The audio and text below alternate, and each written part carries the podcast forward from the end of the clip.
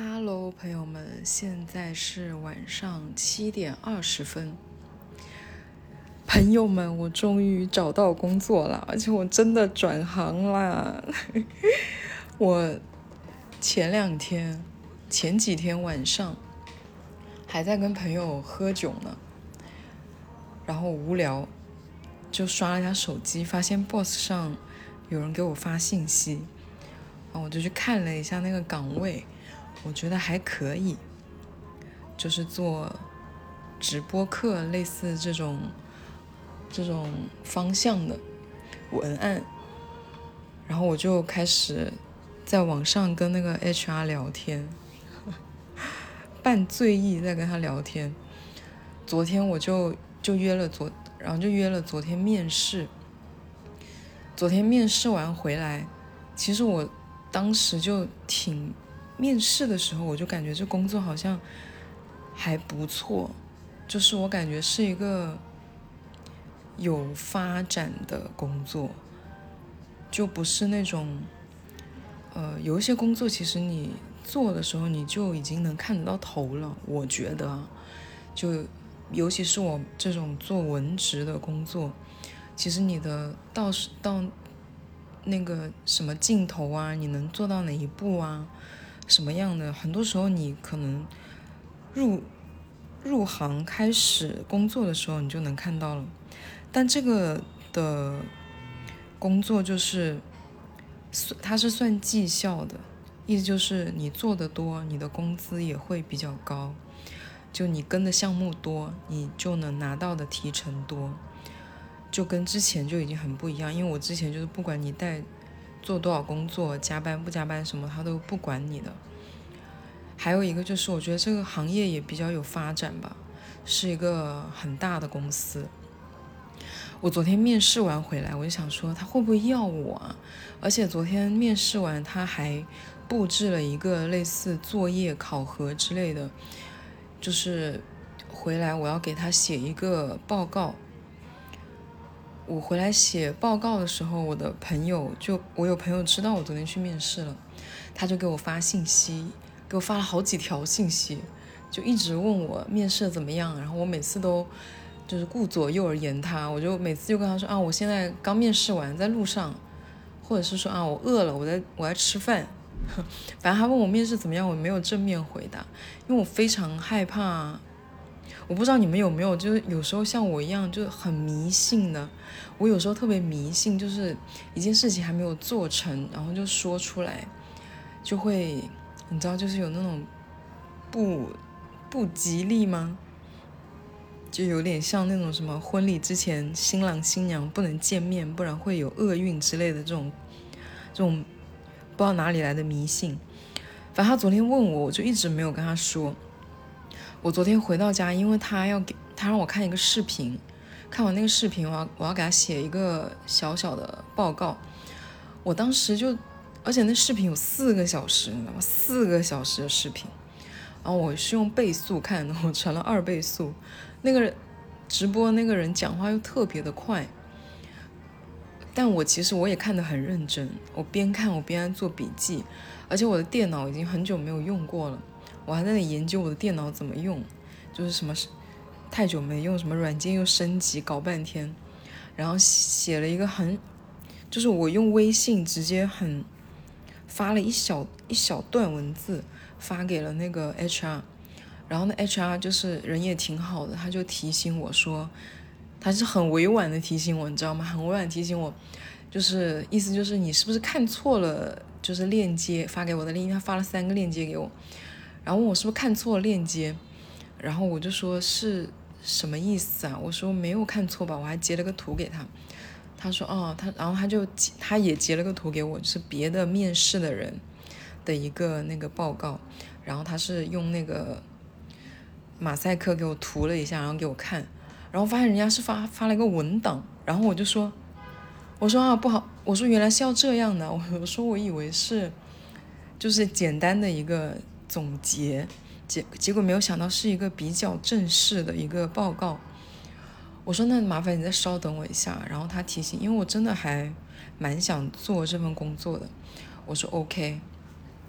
我说我再改一改。然后我就整了个文档，整了个差不多八百字的文档，然后再发给了他。然后整个过程也很忐忑，因为我因为其实写东西这个事情也是一个练习的东西，你知道吗？就是如果你长时间你不写东西，真的会生疏。我现在离离上份工作辞职已经三个月，三个多月了，我想。我就感觉我自己也有点生疏，就很很担心自己写的东西不行。然后，而且是晚上发的，我就想说他什么时候会给我回信息啊？结果没想到他今天一早就给我回了信息，说我的东西过了，然后约我今天去复试。然后我今天下午又去复试了，复试呢又换了一个人。就昨天跟我面试的是什么总经理之类的，今天是一个直接要带我的一个人，然后跟我聊的还挺好的吧，我感觉跟我聊挺好的，因为他聊了一个 聊了个问题，刚好昨天我去面试的时候，我自己也带了简历，然后他自他也让我填了一份，他让我填的那一份里面有一个问题是说希望跟什么样的同事相处。我写我就写了两个，一个写聪明，一个写情绪稳定。刚好今天面试我的这个人，他非常非常看重情绪稳定这件事情。他就跟我讲说，之前因为他自己他就觉得要有抗压能力啊，不能在大家都很忙的时候还要去顾及安慰，就是那种情绪不稳定的人什么什么什么的。然后我们就。就这种职场上的情绪问题，还展开聊了一下，就感觉可能他比较看重我这一点，然后说说我写的也还行吧，还有聊了一些，我不知道他，因为他说他问我说我说话是不是练过，他说觉得我说话慢条斯理的什么什么的，我说话慢吗？感觉我说话一直是这个节奏，然后在这之前，我其实也面试过一个公司，不知道有没有跟你们讲。就我之前面试的那公司真的很扯，你们知道吗？是做那种儿童活动经济的。就现在的家长不是很喜欢让自己的小孩去参加各种各样的活动啊、比赛吗？他们就是做这种。主办方的跟我说，一个礼拜休一天，周一休息，还要加班，还要出去跟活动。当时我投投的那个岗位是，我当时投的那个岗位是说就是做文案的，它上面就写了一些什么职责啊、什么要求啊，也都是文案类的。他没有说这种要跑活动要什么什么样。然后本来还聊的挺好的，后来突然跟我说，不仅要出去带活动，就是我要带小孩，我要带小朋友去参加比赛，然后在在比赛现场我要干嘛干嘛什么的，还要写东西，然后就是你们也知道那种话术，就是会说的很好听，就是给你锻炼的机会，呃，就意思是现在还在发展中，所以可能我一个人要做几个人的。工作，当然他没有说的我这么直接，他的意思就是不希望找一个只做一个方面工作的人，就不能只做那一个方面，得要什么全方面发展啊，就是这种好听的话嘛，而且还要常加班，他的那个意思是，而且工资巨低，我不知道就是因为呃现在。这个行业是什么样？但我知道，内地城市的工资一直是比一线城市的要低嘛。但是我这个年龄加上我的这个工作经验，他给我开的工资就给我开五千块吗？然后还有一堆那些什么什么的，我要会，我要会排版，我要会做 PPT，我要会摄影，我要会剪辑。然后还要跟活动写软文，弄什么海报，然后做活动策划，叭叭叭之类的，反正就是很多。然后他给我的这个工资就是相当于现在刚毕业的大学生的工资，还而且这这所有的技能都会，而且都要做，我感觉这不只是一个人的工作量吧，对不对？然后说给我锻炼的机会啊，什么什么的，五千块。然后我当时想了一下，我还是在家躺平吧。后面我找工作就比较佛系了，就是随便投。然后就看，然后这个面试让我真的是，我就开始，之前我是那种广撒网的，什么都投，后面我就是会看清楚，一定要问清楚，然后才会继续聊或者是怎么样，然后其实是有点，有点灰心了，有点有点太失望了，我就是。我这个年纪，我又想转行，然后我又希望的待遇不要太低，然后可能我在一个行业做了太久了，如果要转行，我可能别的经验又缺，又比较缺失，反正就困难重重。我也不知道这个工作，就我现在得到的这个工作，能不能够让我真的能够好好的做下去吧？但听起来是一个很有发展的工作。就是我要去跟做不同类型的人，嗯，叫什么来往交往？就是我要跟一些做软件影视后期的人，然后我要跟他们去商量，就是做一个课程，然后这应该我觉得难度是挺大的。然后今天的那个面试我的人说。问我的一些感受啊什么的，其实我是，我一直都是面试的时候，我一直一般我是很少说一些违心的话，因为之前跟你们分享过，我面试的时候不喜欢加班，我也是直接跟人家说我不喜欢加班。这一次他问我说，对，就是那个对这份工作的一些想法、看法、感受什么的，我说我也是又期待又害怕吧。但是我不觉得害怕是一个不好的情绪，因为面对未知的东西，然后还有这种刚接触的行业跟工作，害怕、担心是一个非常正常的情绪。我觉得这不一定是个坏事，而且我觉得害怕不是一个坏的情绪，它可能会让我更小心、认真的对待。然后我也很害怕自己担。担心自己做不好，当然我是很想要做好的，就巴拉巴拉的就讲这些。当然这确实是我真的感受，因为我觉得如果你觉得一项工作是有发展的、有挑战的，它肯定是有难度的，然后也是我没有接触过的行业。而且我非常感动，这个人他愿意给我这个机会，因为他并没有把我当成一个完全的新人，他给我的待遇也都是我觉得非常合理的，甚至是超过我的预期的。然后他也没有问我什么你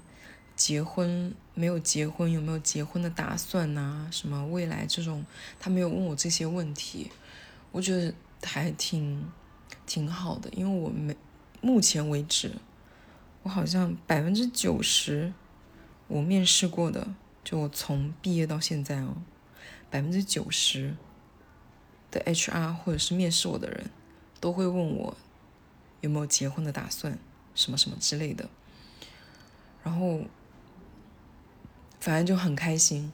虽然我三个多月之前才跟你们说我很开心自己离职了，但是因为这三个月发生了很多事情，也真的很想要赚钱了。之前的钱有一大部分的钱都都都扔到了那个基金里面，你们也知道最近就是基金股票狂跌，天天都是绿的不行。然后取出来卖掉又不甘心，然后就只能放里面，然后手头上真的没有什么钱了。现在朋友约我出去玩或者是怎么怎么样，我都会很担心，就是钱钱花完了怎么办啊？然后玩的也会，就是你知道，就总是考虑够不够钱这个事情。你出去玩就会觉得有负担，然后你又不好意思跟朋友说什么。虽然我也会说，就比如说他们约我打麻将，我就会说不打了。我说没有收入就尽量不要花钱在这个上面。然后出去吃饭什么喝酒什么的，我就总不能用这个借口嘛，因为大家要 A 钱嘛，我总不能。逃开这个，但是打麻将这种纯就是，因为我麻将运不是太好，最近就感觉这个钱就得省，得能省则省。然后现在找到工作，一个感受就是，我终于可以安心出去玩了。然后我月底还有朋友生日，他他当时他策划要过生日的时候，还问我们，我说不用问我啊，我当时理所当然的觉得我那工作。没有那么好找到，就是可能还要很久才能找到。我就说不用考虑我时间什么的，我都行。今天我去面试之前还想说，他如果问我，假如我面试成功，他问我什么时候能够入职的话，我得怎么说才能拖到下个月？结果没有想到，这个 HR 跟我说，我们那个公，我们那个部门的负责人这两天生病了。说这负责人生病了，然后这几天他没有就不会来公司，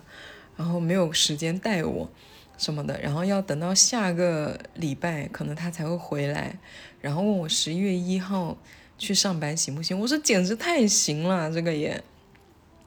而且这工作你知道吗？我真的觉得好，我真的很开心。还有一个点是，这工作又是离我家很近。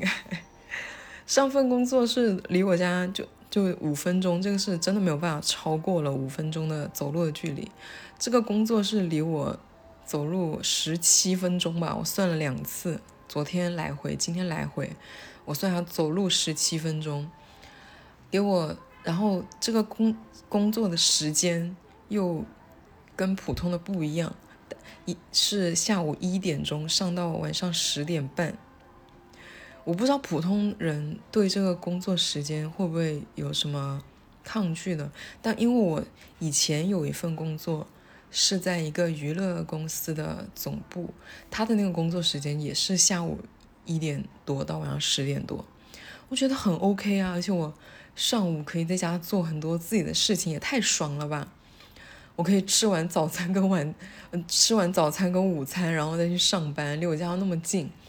而且他晚上十点多下班，他每天下班都是可以打车回家，他报销，每天晚上都报销打车费的，是不是很好？果然好事多磨。虽然我这三个月也没有很认真的在，没有非常认真的在找工作，但是也投了不少简历，终于给我刷到了一个各个维度。都很，我觉得都很满意的。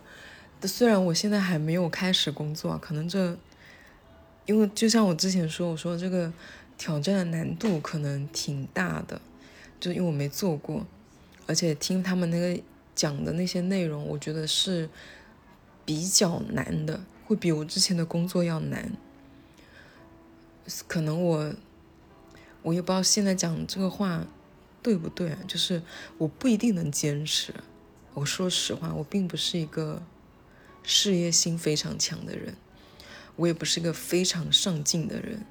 我也不是一个非常能吃苦的人。我只能说我会用心做，但能做到哪一步，我是真的不知道。然后希望能做久一点吧。我记得去年我也说过类似的话，我还是要激励一下自己。反正现在的心情就还只是找到工作的这种开心，有一种终于啊有什么事情确定了下来，而且我那个工作上份工作那个劳动纠纷也是这个月三十号开庭，所以呢就马上也要开庭了嘛，也就下个下周一上上一份工作劳动合同什么什么的。劳动纠纷要结束了，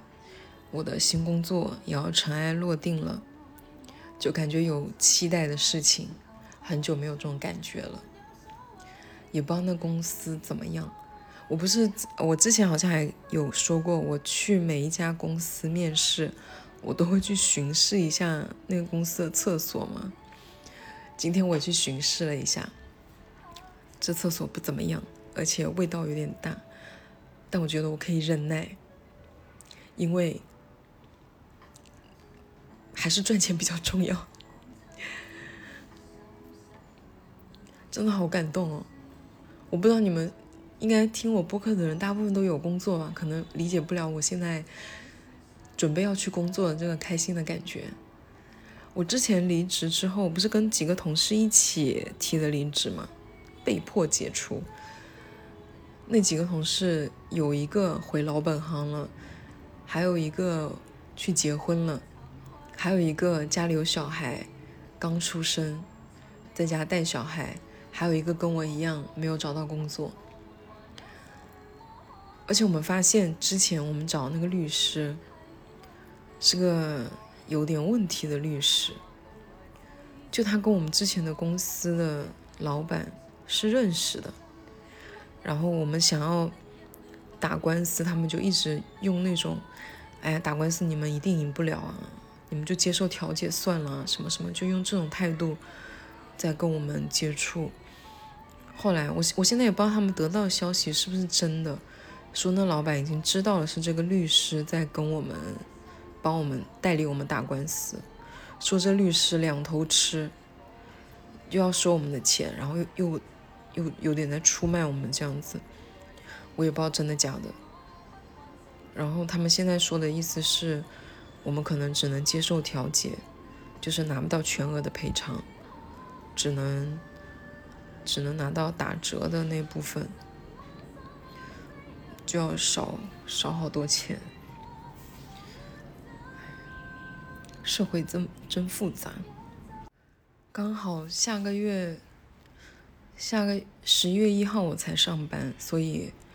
我这最后一个礼拜的时间刚好哎，刚好还剩一个礼拜的时间。我决定要大玩特玩一番，就像我刚离职的时候，连着封了半个月吧，这次封一个礼拜，玩完这一个礼拜，回来认真工作，希望可以坚持。这边的试用期有点长，试用期三个月，是，其实我现在试用期能不能过得了，我其实都说不太好哎。哦，还有就是，觉得学习这件事情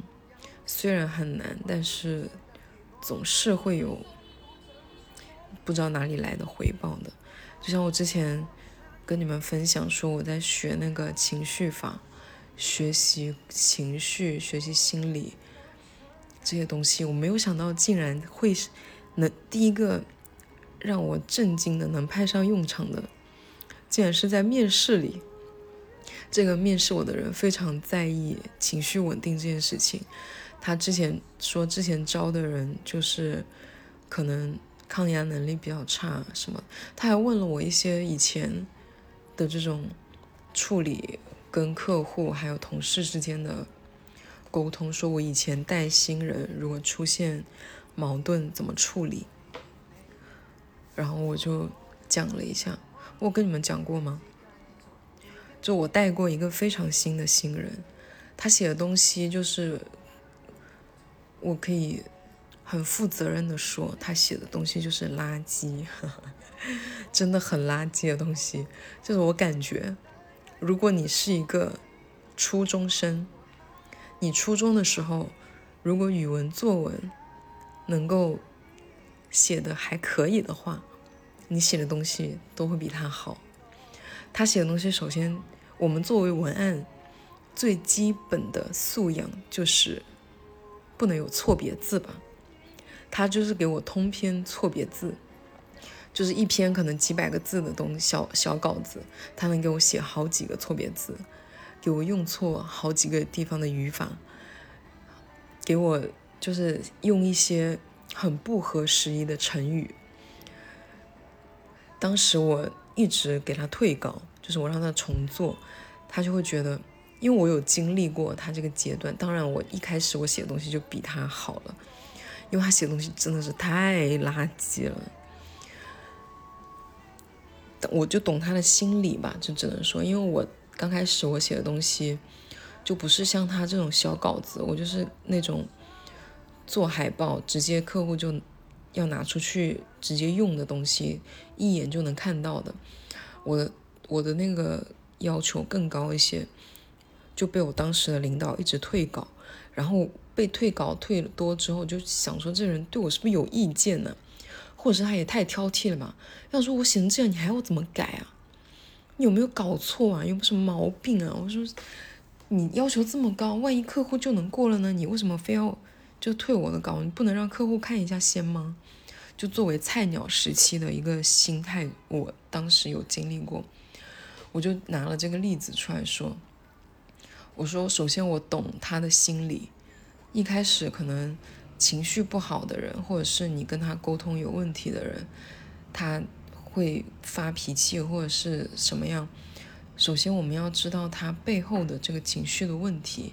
他可能是害怕，可能是紧张，可能是自卑，或者是不信任。首先我们要了解这背后的原因，然后我们要建立彼此足够的信任，让他相信我是真的站在想要把事情做好。真的是为了工作，要把这个，我们是要一起齐心协力完成这个工作的。我对他这个人是没有什么看法的，我只是希望他把事情做好。首先要建立这个信任，首先我就我也会把我写的东西给他看，首先是给打他的脸，开玩笑，这句话没讲。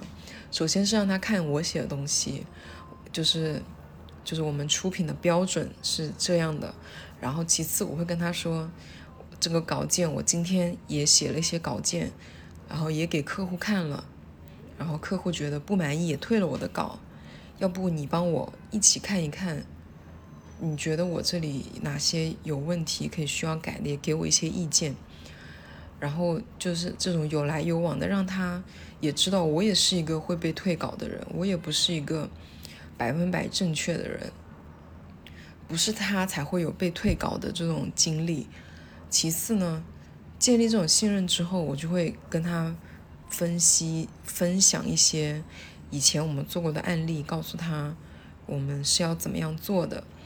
然后也会给他一些帮助。比如说，我会跟他分享一些资料，跟他分享一些有用的素材的网站，